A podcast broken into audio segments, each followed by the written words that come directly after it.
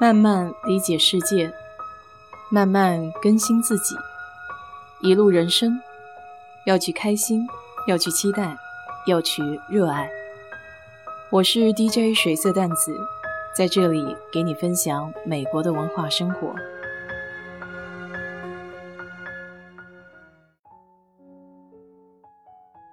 前几天和朋友聊到在美国找男女朋友的事情。发现德州的资源相对于加州来说的确比较有限。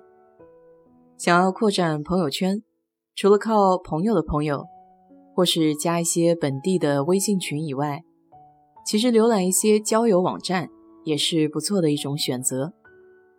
只不过自己得需要多练习辨别信息的技能。当然，如果你考虑的对象只能是中国人的话，那么也有专门针对北美华人的交友网站，就是得收费才能发信息。第一个需要一笔带过的，就是大名鼎鼎的 Tinder。豆瓣上有一个姑娘分析的比较透彻：“You get what you looking for。”简单翻译过来就是所得即所求。Tinder。以简单的操作出名，就是左右滑屏幕，代表喜欢或是不喜欢。以前第一次装用的时候，经常滑反了，喜欢的给滑没了，不喜欢的反倒留下。后来不少应用都仿制了这个操作，不得不佩服第一个想到用这种简易方式刷照片的那位。不过，Tinder 这个应用我没怎么用过，因为对他还是有点偏见的。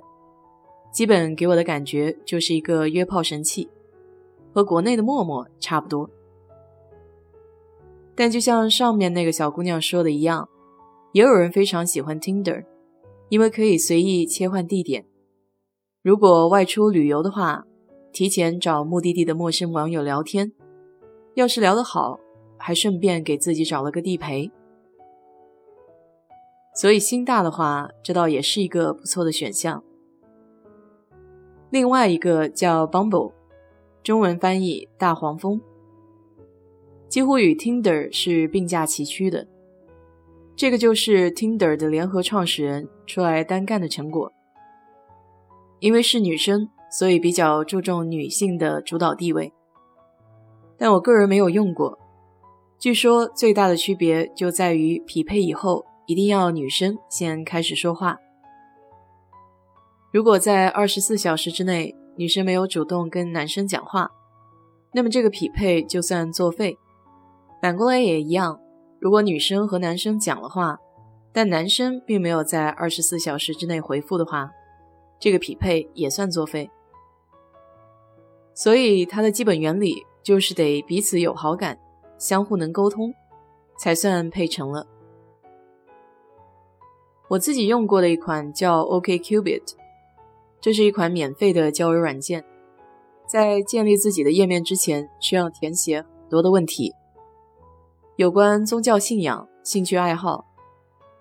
其实我感觉这就是对三观一个比较简易的考量。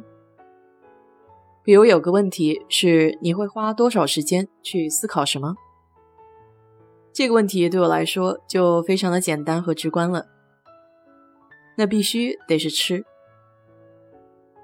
写这篇文章的时候，正好看到知乎上有个小姐姐吐槽这个软件，大概的意思就是说这款软件最初是非常不错的，但在二零一一年被北美相亲网站 Match.com 收购以后，质量就逐年下降了，还增加了许多收费的项目。我因为有一阵子没有用了，所以怎么个收费法的确不是很清楚。但个人感觉，这可能还是仁者见仁，智者见智的问题，因为每个人的经历和体验都不一样。如果一概而论的话，也会有失偏颇。我对这个应用比较有好感，是因为当时看到的对方的信息基本属实，外媒给他的评价也是最好用的。一款免费交友应用。最后一款要介绍的是对亚裔比较友好的 Coffee Meet Bagel，中文翻译过来就是咖啡邂逅贝果。咖啡在这里指的是女生，贝果则是男生。这款软件的开发源于三个韩裔美国姐妹的切身经历。她们当时在纽约生活工作，车水马龙的城市里，想要发现优秀却单身的人，非常非常的难。即便是有，他们也大多工作繁忙，没有时间去认识新的约会对象。而大多数铺天盖地的约会软件又过于随便，没有办法满足那种想要找真正恋情的人，所以他们决定开发一款交友软件，从女生的角度出发，提供高质量的约会，保护个人的隐私。这是一款基于脸书 （Facebook） 的交友应用。用实名注册以后，还需要填写详细的资料。软件会通过数据的分析，从用户 Facebook 好友的好友中进行严格的筛选，甚至还会根据用户在脸书上点赞的历史记录，再将合适的对象推荐给用户。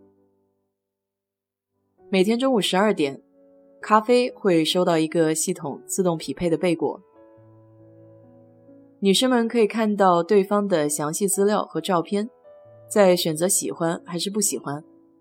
每天只能匹配一次，如果不成功的话，第二天会再次匹配。所以这款软件也可谓是重质不重量。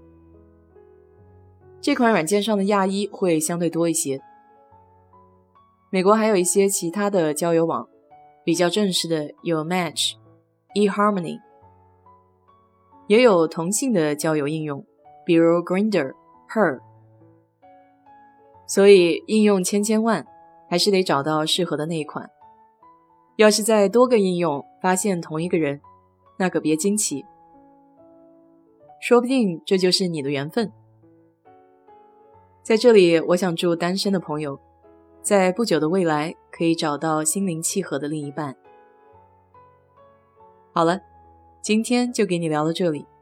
如果你对这期节目感兴趣的话，欢迎在我的评论区留言，谢谢。